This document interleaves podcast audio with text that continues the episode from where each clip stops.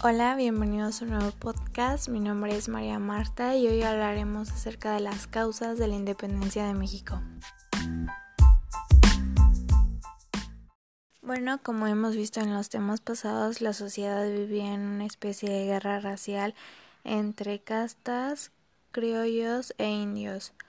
Los criollos, al pasar del tiempo, tanto como los indígenas, acumularon resentimiento contra los españoles esto fue causado por las hambrunas y el desabasto que sufrían. Los criollos y las castas tenían pocas oportunidades para ascender, lo que acentuó su frustración. Las nuevas formas de gobierno, el auge económico y las ideas que llegaron provenientes de Estados Unidos y Francia modificaron el pensamiento de los hispanos.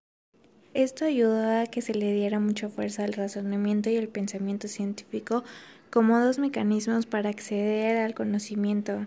Las ideas ilustradas fueron muy importantes para la apertura de cátedras universitarias. Además, el pensamiento científico atacaba al pensamiento religioso y sobre todo a la Iglesia, por lo que este aspecto de la ilustración sería determinante para restablecer el poder.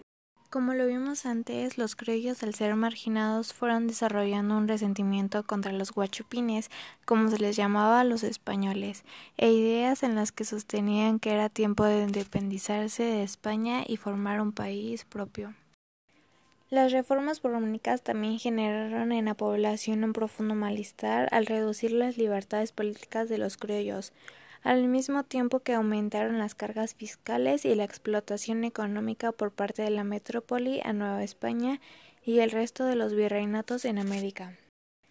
Las reformas borrónicas también generaron en la población un profundo malestar al reducir las libertades políticas de los criollos, al mismo tiempo que aumentaron las cargas fiscales y la explotación económica por parte de la metrópoli a Nueva España y el resto de los virreinatos en América.